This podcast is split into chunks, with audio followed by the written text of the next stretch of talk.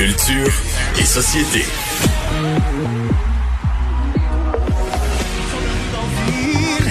On arrive de nulle part, on vit sans domicile, on tord dans les hangars. Les jours on est tranquille, on passe incognito.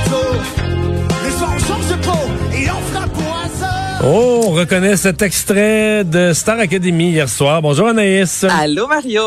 Alors, euh, comment t'as aimé le gala? Ben mon Dieu, moi j'aime ça. Tu sais, je suis une fan en partant de Star Academy. On a quand même réussi euh, à faire le show malgré le fait qu'il n'y avait pas euh, de public et le talent, Mario, ça n'a aucun motadine de bon sens. Je me rends compte à quel point je chante mal, je chante comme une casserole. Toi, comment t'as trouvé ça? Ben très bon, évidemment. C'est, tout un défi de faire ça, pas de pas de public, pas de public et tu sais pas trop de montage. Donc il faut vraiment que t'essayes de t'essayes de garder l'énergie des gens qui sont là sur scène, mais tu sais ça reste que c'est, peu de gens là. Euh, c'est, les quelques dizaines de concurrents eux-mêmes qui doivent s'encourager entre eux pour créer un peu la l'atmosphère. Euh, est-ce qu'il y a du talent? Incroyable On le dit toujours à la voix et là on le voit euh, de façon euh, de façon concentrée. C'est assez c'est assez frappant. Tu t'es intéressé à ceux qui déjà ont quitté l'aventure hier soir? Ben oui, à ceux qui ont quitté Mario parce que avec le, le camp de sélection, on a on a eu la chance de découvrir les candidats, on a eu la chance de s'attacher à eux. Donc moi je voulais savoir, tu sais hier toi, moi tout le Québec, on était dans notre salon, on écoutait Star Academy, mais je voulais savoir à l'interne comment ça se passe un gros show comme ça en direct, les candidats qui ont appris comme nous euh, à la télé qu'ils devaient interpréter une chanson. Donc là moi j'ai parlé avec Vincent Julien, la chanson que vous avez entendue il y a quelques instants euh, qui a interprété de Starmania euh, quand on arrive en ville. Et là, lui m'a raconté un peu comment hier la soirée s'est déroulée entre le moment où il apprend qu'il doit aller sur scène euh, défendre sa place et le moment où il est sur scène. C'est un ben gros quatre minutes. On écoute ça. c'est beaucoup de monde, beaucoup de techniciens, de machinistes, de régisseurs plateau. Fait que quand on tombe en pause scellée, ça va vite, retouche maquillage, tout ça. Fait que tu sais, hier, tu te fais annoncer que t'es en danger, t'as quatre minutes pour t'en remettre, puis il faut que t'ailles chanter. Puis tu sais qu'il y a deux millions de personnes qui t'écoutent de l'autre bord des caméras, donc faut que tu performes. C'est une énorme dose de stress, mais je crois que j'ai vraiment bien géré tout ça. J'ai chanté comme si euh, n'y avait pas de lendemain. J'ai chanté avec toute mon énergie, tout mon feu intérieur. Tu sais, je, je suis vraiment fier de moi dans l'ensemble. Donc, j'étais contente de l'entendre, Vincent, dire euh, qu'il était fier de lui. Et le côté COVID, encore là, que j'avais pas nécessairement pensé. On a vu d'autres saisons de Star Academy où, dans la salle, les euh, finalistes voient ou les académiciens voient leur famille. Euh, on l'a vu à la voix. euh, lorsque quelqu'un a une bonne ou une moins bonne performance, c'est possible de serrer ses proches dans ses bras. Mais là, Mario, là, les les euh, les finalistes ou du moins les nouveaux euh, académiciens, dis donc personne, pas moyen de toucher quelqu'un si c'est une bonne nouvelle, pas moyen d'avoir ta mère qui te serre dans ses bras si en direct à la télévision, t'es éliminé. Donc moi j'ai demandé à Vincent aussi comment ça s'est passé hier une fois que l'émission s'est terminée et que vous vous êtes retrouvés comme ça. euh, bon ben ça y est, toi tu rentres pas à l'académie. Qu'est-ce qui se passe dans ta tête? Avec le contexte de la COVID-19, c'est un peu humain dans le sens où tu peux pas avoir de contact, il y a personne qui peut te serrer dans ses bras. euh, c'est, c'est, c'est, très difficile moralement. C'était pas facile, mais euh, il y a quelques membres de l'équipe, là, je pense entre autres à Jean-François Cardin, recherchiste, qui s'est occupé des candidats pendant la euh, notre quarantaine et tout ça, qui s'occupe qui est là de- depuis le début euh, de l'aventure en novembre avec nous. C'est vraiment euh, une personne incroyable, puis je l'aime de tout mon cœur. Lui a été là pour nous consoler, puis il a pris le temps qu'on de jaser avec nous. Il était, il est venu dormir avec nous à l'hôtel. C'est, il y a quand même des gens qui se sont assurés qu'on soit euh, entourés pour pas être seuls dans nos chambres à pleurer nous.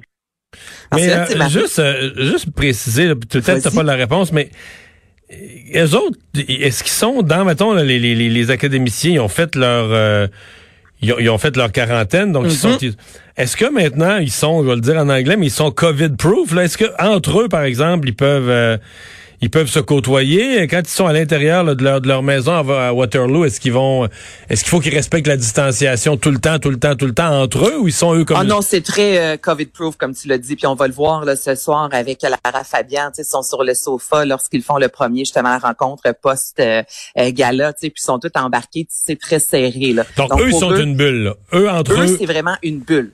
Exactement. Mais là, les candidats qui ont été évincés hier, là, sont à l'hôtel, tu sais, puis là, t'es es un père, là, aussi, Mario. Imagine-toi, dans ces événements-là, habituellement, dans un gala comme ça, tu voudrais être ah, sur place, voir ton bien, enfant performer. Puis là, tu sais, t'as ton enfant qui est à la visite télévision, qui après une mauvaise nouvelle, qui par la suite doit retourner seul dans sa chambre d'hôtel. Il y a quelque chose que moi, j'avais pas nécessairement euh, vu hier en écoutant le gala. Puis je me rends compte comment pour ces euh, académiciens, du moins ceux qui ont été exclus, qui sont dans la jeune vingtaine, tu sais, c'est vraiment des épreuves qui sont quand même difficiles à vivre. Et euh, ce que Vincent Julien, vous l'avez peut-être vu aujourd'hui sur les médias sociaux, il y a eu plusieurs personnes qui l'ont comparé à Céline Dion Mario dans les années 90 celle sur scène avec ses cheveux frisés, là, qui se donnait, qui chantait. Et pour lui, ça a vraiment été un bon. Mais il me disait justement les médias sociaux, euh, autant qu'on peut dire à quel point parfois ça peut être nocif et euh, ça peut être difficile pour certaines personnes lorsque les gens sont méchants. Mais lui, au contraire, il dit ça fait deux mois que tous les futurs académiciens sont bercés vraiment par une immense vague d'amour. On l'écoute. C'est le plus beau compliment que tu peux me faire, Céline. Euh, je l'aime de tout mon cœur encore aujourd'hui. Puis c'est vraiment, c'est un beau compliment. Ça me fait choquant. Puis, tu juste quand je m'accroche à ça, cette, cette énorme vague d'amour qui ne dure pas depuis euh, hier après ma mon élimination, là.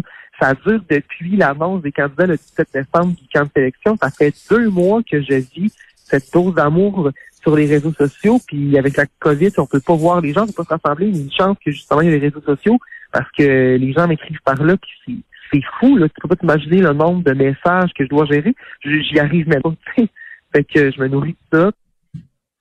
Donc, évidemment, ce soir, on va découvrir un peu l'arrivée à la maison euh, des académiciens, mais je voulais avoir une pensée pour ceux qui, euh, malheureusement, n'ont pas été euh, retenus et ben, qu'on a aimé dans les deux émissions du camp de sélection.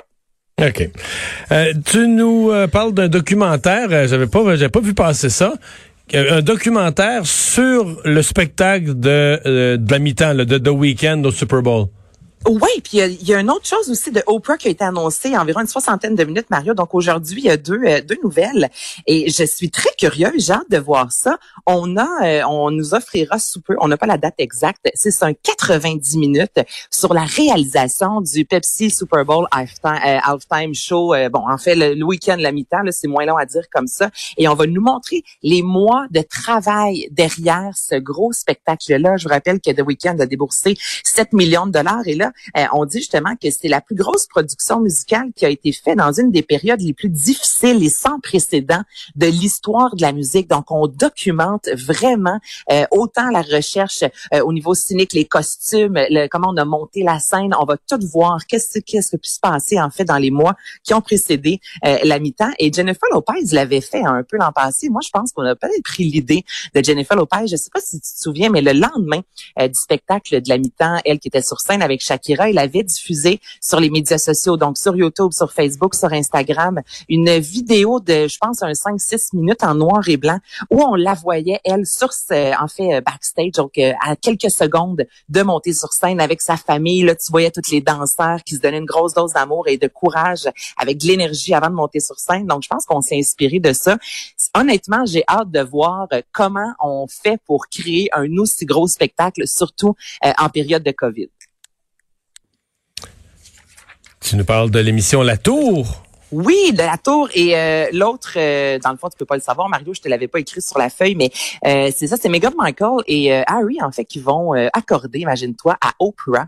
ce sera sur la chaîne CBS pour la toute première fois le 7 mars une entrevue. Donc eux, ils ont jamais accordé d'entrevue depuis qu'ils ont décidé vraiment de, bon, c'est plus la duc et le duchesse, le fait vraiment qu'ils ont déménagé, qu'ils sont rendus en Californie. Donc pour la toute première fois, ils vont briser en fait ce silence et parler avec Oprah de ce que c'est de vivre sous les projecteurs du mariage, elle qui est nouvellement maman. Donc ça, ce sera le 7 mars. Et bonne nouvelle, tous ceux et celles qui aiment la tour, je vous rappelle que c'est rendu à 19h sur TVA et TVA+. C'est quand même un million de téléspectateurs à chaque jour et ce sera La tour, la tour dans le fond, qui a cédé son, son euh, créneau horaire à Star Academy là, pour euh, quelques semaines. Ouais, j'ai hâte de voir au niveau des codes d'écoute parce qu'on sait hein, comment District 31, c'est une émission millionnaire qui est extrêmement difficile, quasi impossible à déloger. Donc, dès ce soir, la tour va commencer à 19h, mais ça reste, c'est fort, c'est solide comme émission. Il y a une centaine d'invités déjà qui sont passés. On a confirmé une deuxième saison. On aime vraiment Patrick Huard qui est solide dans son rôle d'animateur. Donc, ce sera une belle bataille. Je te dirais que, que, que deux grandes chaînes vont se livrer dès ce soir et on a confirmé la deuxième saison. Merci Anaïs. Ça fait plaisir. Bye bye.